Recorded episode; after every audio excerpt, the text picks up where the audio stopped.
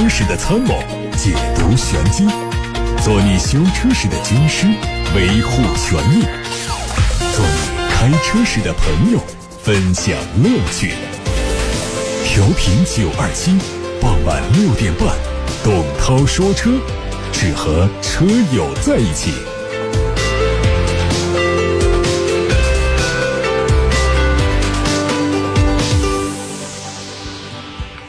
这个时候，各位正在收听到的是董涛说车节目。节目通过调频九二七的电波直播，也通过蜻蜓 FM 和喜马拉雅等新媒体平台直播。回答大家买车选车的问题，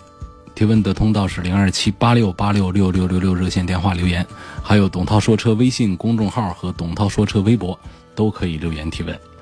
先看今天的汽车新闻。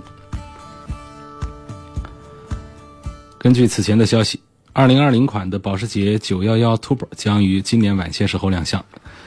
起价大约人民币一百四十万元。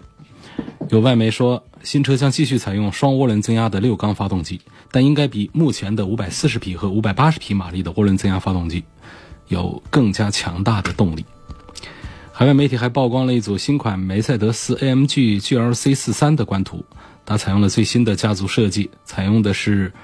除了 AMG 专属的竖条纹格栅之外，在大灯和尾灯方面都换了最新的造型，同时前杠更加突出，很有攻击性。下方的前唇扰流板和底部的扩散器都比现款要更加明显突出，同时有翘起的小尾翼，有后扰流板，还有双边四出的排气设计。动力方面，新款的 GLC 四三还是用一台 3.0T 的 V6，最大功率是三百九十匹马力，比现款提升了二十三匹，最大扭矩不变，还是五百二。配合九 AT 的变速箱和四驱系统，它的零到九十六公里每小时的加速时间在七四点七秒钟之内完成。日前，东风日产品牌旗下的全新一代轩逸，也就是第十四代轩逸车型上市。它基于雷诺日产联盟全新的 CMF 平台，共推出六款配置的车型，售价十万九到十四万三。新车还将和化身为新轩逸经典的现款车型同堂销售。外媒说，梅赛德斯奔驰汽车公司计划停产旗下的皮卡车型 X 级。奔驰计划降低生产成本，优化业务利润，而奔驰 X 级在去年的销售情况很不好，尤其在欧洲、澳大利亚和南非的销量总和只有一万六千多辆，远远低于奔驰的预期，因此它很可能成为厂家发展策略转变的第一个受害者。奔驰 X 级身材非常魁梧。它的车长达到了五米三四，车宽一米九二，轴距是三米一五，货箱的长宽高分别是一米五八、一米五六和四零点四七米。它的柴油发动机搭载的是三点零 T V 六，最大功率有两百五十八匹，匹配七速的自动变速箱。在四驱系统下，这个大家伙的零百加速时间只需要七点九秒钟。日前，丰田汽车正式宣布。和中国电池制造商宁德时代建立了新能源汽车动力电池全面合作伙伴关系。此次合作双方将以动力电池的稳定供给和发展进化为基础，在电池的新技术开发以及电池回收再利用等多个领域展开深入的探讨。根据丰田集团的规划，到2025年，丰田全球销售的所有车型都会配备有电动化的版本；到2030年，每年将销售550万辆。新能源汽车在二零二零年之前将推出十款纯电动新车。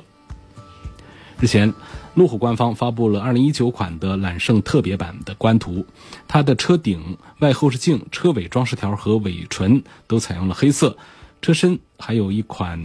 蓝色可选。动力方面是五点零 T 的 V 八机械增压，配备八速手自一体四轮驱动。官方还没有发布它的发动机动力参数，但表示零百加速时间只需要四点五秒钟。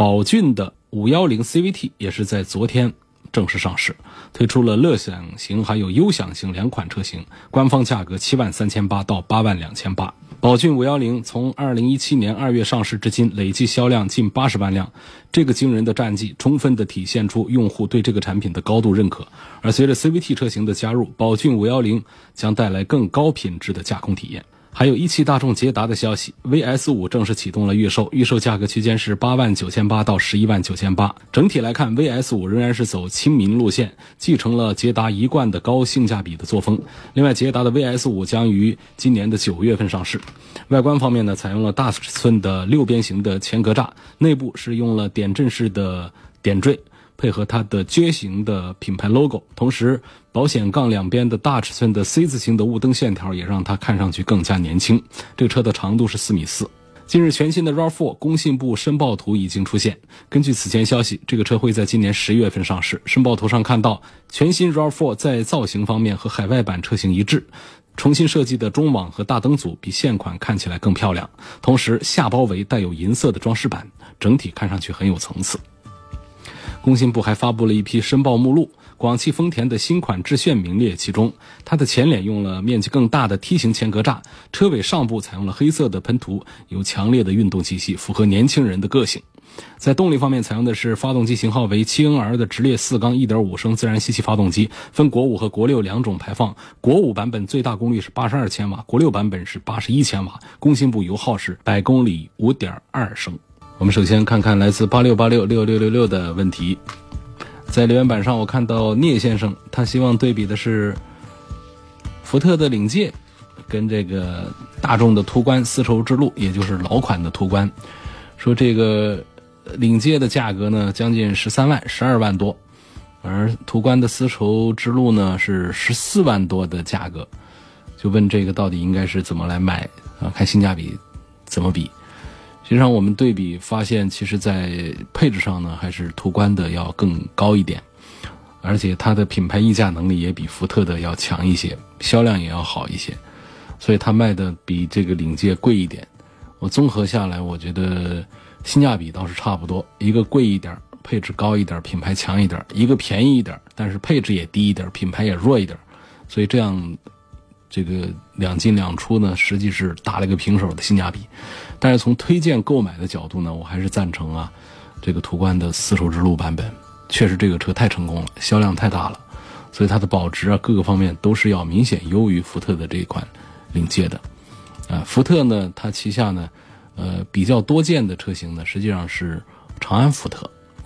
那么这个领界呢，它是一个江铃福特的，这进一步的为这个车的这个它的保值啊各方面呢，提供了一些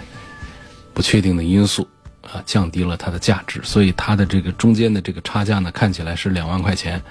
呃，实际上呢，我推荐大家多花两万块钱来买这个大众的老途观的丝绸之路版本。问欧蓝德和奇骏哪一款更值得买？呃，如果说是从这个。单一车型上来看，其实我觉得三菱欧蓝德比日产的奇骏，呃，优势还要略大一点。但如果说我们讲这个车子内饰做的精细化一点，家居感强一点，舒适度强一点的话，我赞成的是日产的奇骏。因为奇骏作为一个日系车，它在做工方面比欧蓝德确实是好太多。但是呢，这个欧蓝德上的优势在于它的三大件发动机、变速箱，一个是皮实可靠，第二个是比较节油高效，所以。相对这个奇骏来说呢，奇骏的这个 CVT 啊等等方面还有一些不好的口碑。那么在现在价格都很便宜的情况下呢，我觉得三菱欧蓝德呃比较务实的一个选择。那么但是呢，欧蓝德这个车呢，它就是我觉得啊还是男士开合适一些，它粗犷一些。那么日产奇骏呢，可以推荐给。我们一些比较喜欢精致生活的人来考虑，因为它的内饰确实精细化程度要比欧蓝德好一点，所以两个车的这个推荐指数，我觉得其实是差不多的一个水平吧。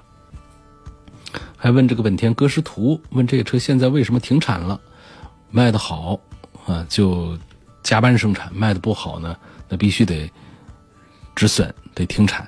所以这个汽车企业呢，它就是以这为唯一的原则。没有几个企业，它真正的能够把一个车当情怀，一直来，呃，强制化的生产。包括像进口大众，曾经的辉煌就是，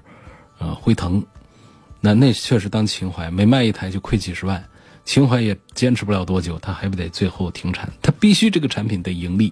盈利的基础是销量得高，啊，起码得过得去。这歌诗图它一直销量太差了，所以它就停产了呗，就这一个原因。车本身没毛病，你想。本田家的，呃，从这个雅阁身上来的一套东西换了一个外衣，这车能有什么问题呢？没有毛病。汉兰达和新途观 L 谁更值得买？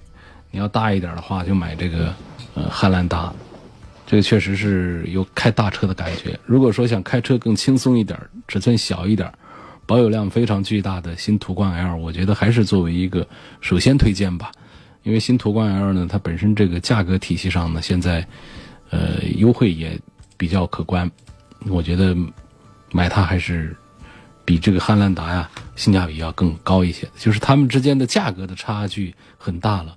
你如果从这个车子的个头的大小来区分的话，其实它们的区别也不是像它们的价格差距那么大，所以这样就显得这个新途观 L，性价比表现就比较好。看中了长安的 CS 三五 Plus 和吉利远景 S One，问这两款车自动挡该选谁？实话说，这两个车我真的都不推荐。长安的 CS 三五的这个故障比较多，吉利的远景呢？我在吉利家族当中，呃，博瑞、博越我推荐，吉利的领克我推荐，呃，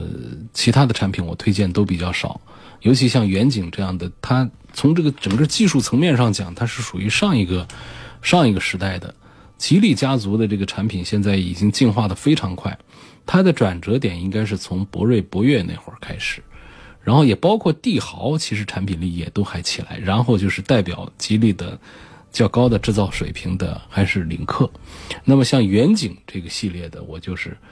多便宜这个事儿，我也不是太赞成买了。它代表的整个就是吉利的另一个时代的这个技术水平了。下面看到的是来自董涛说车微信公众号上的留言和提问，有个网友跟我发来了图片，这个图片呢。是说在哪里啊？在桥口的宜家停车场，他拍到了有一辆，有一辆看起来是奇骏，看起来日产奇骏的车，一辆白色的日产奇骏，车牌尾数是幺幺三 C。这个车呢，在停车场上很霸道的占据了两个车位，那个车位的地面的编号是 G 幺二七，G 幺二七这个编号，这个奇骏呢？在停车场上一个人霸占两个车位，太不讲道理了啊！在桥口宜家停车场拍到的一位网友发给我。好，下面看光辉岁月问：荣威 i 五，它的那款铸铁发动机和自主研发的 CVT 变速箱到底怎么样？我觉得铸铁发动机不是个问题。这个铝发动机啊和铁发动机呢，实际上他们在。这成本上有一些区别，但是在性能上，我们的消费者这儿是没有什么区别，没有什么获得感的。如果不是高性能那种发动机，我们不用极致的追求它的全铝啊、减重啊、散热啊这方面的一些优势。平常家用的话，其实铸铁发动机只要皮实可靠，降低我们的购车成本，这是值得考虑的。然后这个自主研发的 CVT 变速器呢，其实也不是个什么事儿。CVT 变速箱的这个技术难度要比双离合要容易多了。那么上汽家的这个双离合，倒是我每每说到这儿，我就会，呃，这个停止推荐。所以我觉得荣威的这个铸铁发动机和 CVT 的变速箱的配合，其实现在的表现还不错，总比上汽家的这个双离合的配合要好。一六年十二月份在武汉一通买了一辆大众迈腾 1.8T，截止到目前开了将近十万公里，一直 4S 店保养，使用当中还算满意。就是自动启停，很多时候没反应，要重新启动才可以。特别是等红灯的时候啊，很尴尬。前几天呢，仪表盘显示变速箱有故障，店方说质保期内免费更换零件。现在担心呢是双离合变速箱的问题。DSG 的口碑呢一直都很差。问碰到这样的事情有什么好的解决方法？这个首先我们要判断。这个仪表盘上的变速箱故障到底是指变速箱出现了什么故障？不一定就是说这是一个双离合变速箱现在出了毛病，啊，这个传感器传来的信号呢，我们还需要到车间去用电脑或者说人工的一些试驾的方式啊，把它诊断出来，到底这个信号是来自于什么原因导致的？所以现在我们定论下不了。第二点呢，就是这个 DSG 呢出毛病呢，还是有一定的概率。所以我们不排除很可能是这方面的情况。那么现在问解决方法，这个就为时过早。先首先我们把问题的原因要把它查明，查明之后呢，看店方是否按照三包法规来给我们做免费的维修，甚至是严重的情况下对这个变速箱的总成进行更换，这个是后一步再讨论的问题了。汽车刚刚启动就轻微的感觉有点怠速不稳定，转速表降下来就感觉不到了，那是个什么原因呢？冷车启动的一个怠速不稳，这个怠速不稳呢，有七到八成的可能就是高公里数的这个车子啊，它是一个积碳的问题导致的，需要清除积碳。啊，接着我念，他说目前车子两年到三万公里啊，是否需要换火花塞、清洗节气门？这个按保养手册上来，保养手册上写的两万公里建议换火花塞，我觉得这个就到呃到了换的时候吧。他说我车是途观的 1.4T，一般都是快速路或者是高速行驶。这次保养四 S 店让我清洗节气门、喷油嘴儿、呃润滑系统、汽油格、气缸积碳，我感觉有点坑啊，感觉车子都正常啊，需要搞这么多吗？你的这个热呃冷冷启动的时候轻微的怠速不稳呢，实际上是比较典型的气缸积碳的问题，清除积碳就可以。但是你说把这整个的清洗一遍，节气门、喷油嘴、人润滑系统、汽油格全都清洗一遍，包括气缸，就是这个倒是对对车来说没什没什么坏处，但是呢，确实是有点用不着，轻微的一点抖动，搞这么大阵仗就有点浪费钱。呃，这就跟说我们去呃做个体检，我们全身浑身上下都做一遍，好不好？其实这个就能查查的更彻底，当然是好。但是实际上，有些时候我们做一些常规的每年的体检，其实也就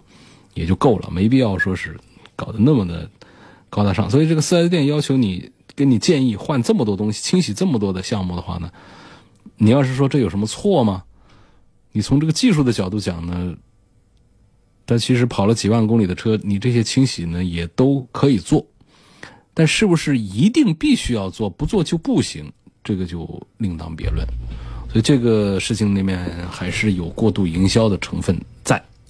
看中了迈腾，我就担心它的双离合，一年两万五千公里武汉市区开，纠结当中，只听你的，听我的就算了，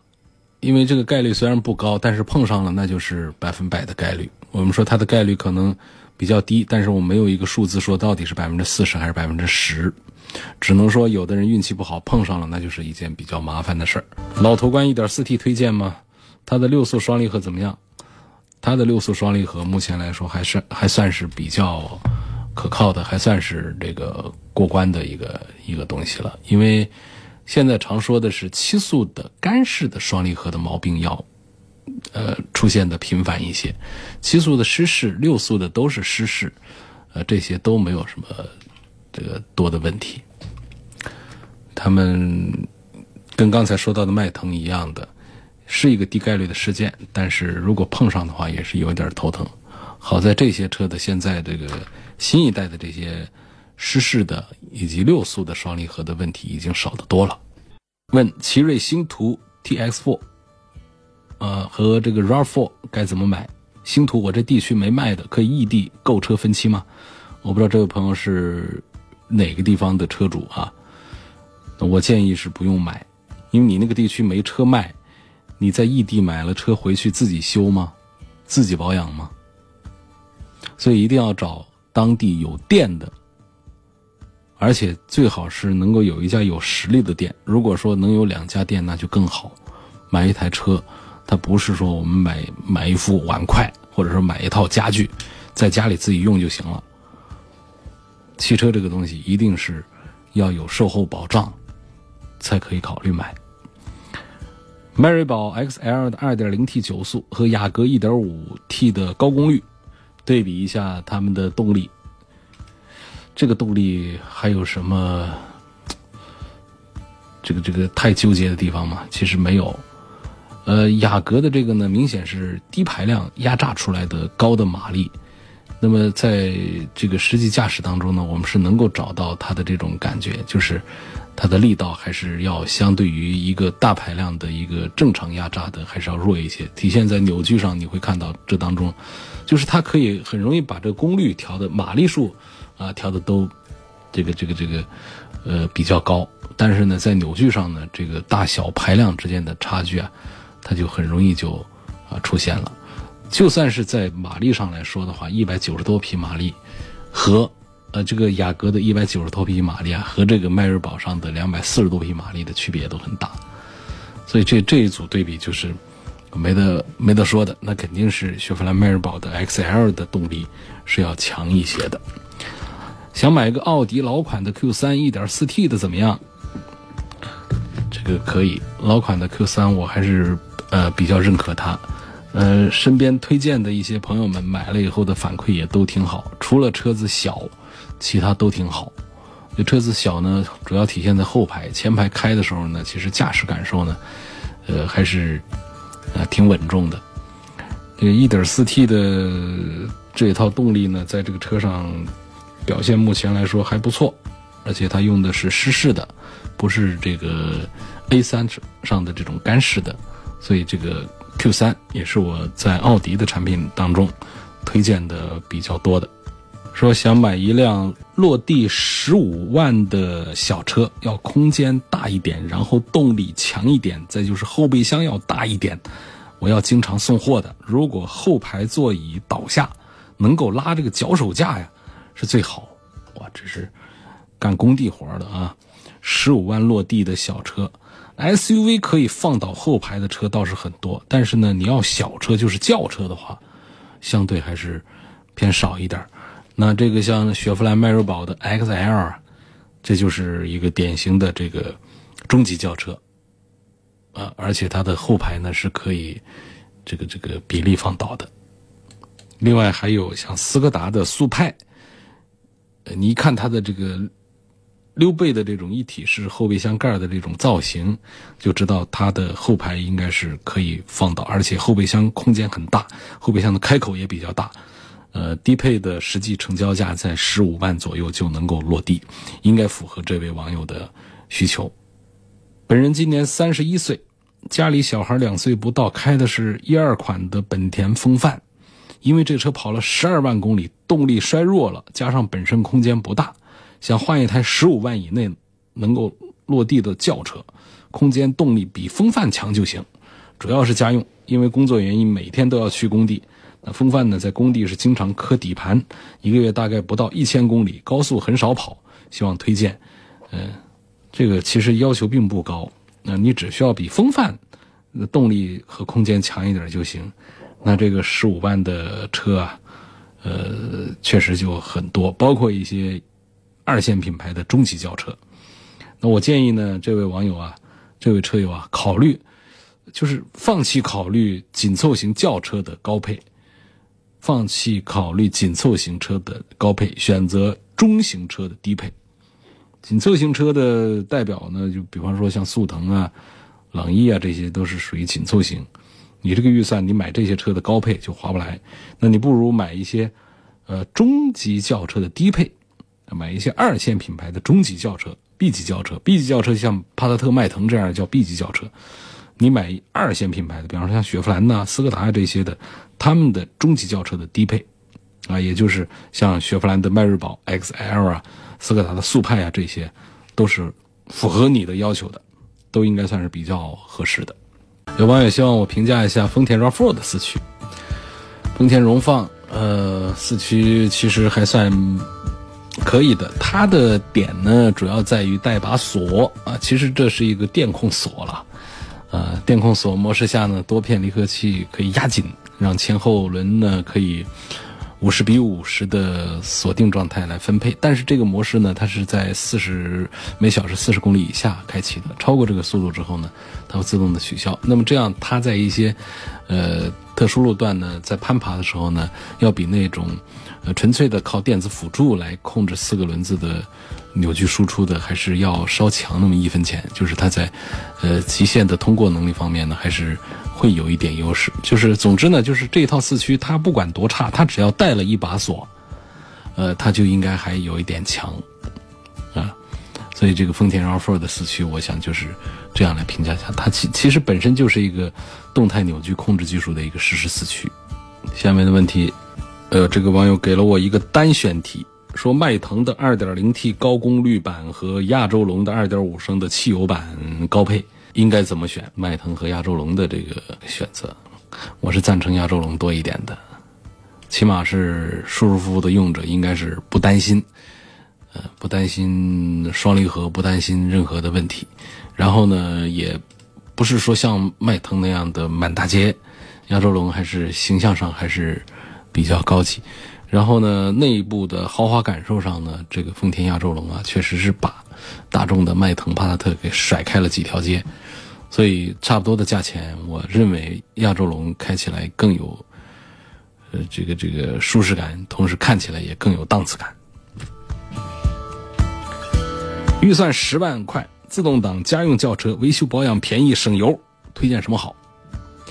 呃，以前呢，我老推荐像飞度啊这样的车，它确实也是飞度就肚子大一点，其实也是太小了一点，就是实用性还是差。那呃，自从这个像这个本田推了这个大的三厢的这个产品之后呢，我就推荐的比较多，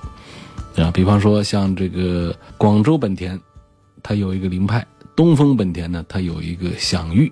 这些车呢就是 CVT 变速箱，1.0T 的涡轮增压，啊，相当于一个1.6的自然吸气的一个动力的样子，但是后排的空间跟个雅阁一样的，车子也有四米七的长，价格就是。优惠完了也就在个十万块钱的样子，这就符合这位朋友的要求。他的要求其实就是预算十万达到了，自动挡有 CVT，家用轿车那废话了，维修保养便宜，这肯定便宜，省油那肯定省油。1.0T 还配个 CVT，它能不省油？那就那就得买电动车了。别克的君威精英版、豪华版相差一万六的价格，新增的功能有全车 LED 灯。有前雷达、倒车影像、自动泊车，问以这个价钱来说是否划算？这是一个经济账，我认为不划算。呃，一万六千块钱买这些东西啊，就自动泊车这一项配置是比较贵的，得一个得一个几千块钱吧。但是呢，它的这个实际价值啊，实用价值是很低的。这我在本周里面已经是第二次提到，这个自动泊车的实用价值比较低了。呃，对于新手来说呢，可能有一些依赖，嗯，但是对于这个老师傅们来说，这这基本上是一个鸡肋的一个事实，也不叫鸡肋，就是一个没必要的东西，都不会用它，因为本身用它会会比你自己去倒进去还麻烦一些，啊，他自己来搜索、扫描车位，然后你得按照他的呃规范来停好车，然后来来倒进去。这倒的过程当中，如果说后面有什么障碍物啊，特别有小孩啊这种。有低矮的障碍物，有有突然闯入的行人呢，自行车啊，它根本就，它它不是自动驾驶，它不是严格的自动驾驶，它不会停车的，它它就会怼上去，所以这这总不是个好事包括新手，我也建议大家多练手艺，别依赖这些东西，毕竟它不是完善的一个自动驾驶技术。这种自动泊车呢，我认为它不属于鸡肋，就是一个不需要的东西，而为了不需要的东西花个大几千块钱。那就是一个不划算的生意。好，自动泊车这一项我们排除掉了之外，其他像 LED 灯啊、前雷达呀、倒车影像，这都是可以后期加装的，而且成本都比较低。因此呢，这原厂一万六的价差，董涛认为那是真的划不来。我建议不要用这个思路去买车。十到十五万元的手动挡的轿车，我看中的就是它的可靠性和故障率。那，这个单从可靠性和故障率两个层面来说呢，目前仍然是日系车做的是最好了。这个价位的日系车呢，一线品牌只有紧凑型的，比如说像本田思域呀、卡罗拉呀这样的，包括轩逸这样的。如果要想大一点的话，那就得考虑雪佛兰呐、斯柯达呀、现代呀这些品牌。这些品牌旗下的一些中级轿车，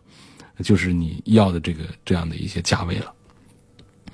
名爵 HS 二点零入门版和 VV 六入门版哪一个更好？名爵六呃，名爵的六速双离合稳定吗？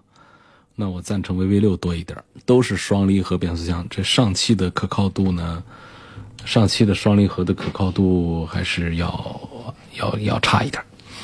捷豹的 XEL 现在二十二万，它值得买吗？后期费用贵吗？后期费用是贵，但是这个车价真的是超级便宜，挺划算的。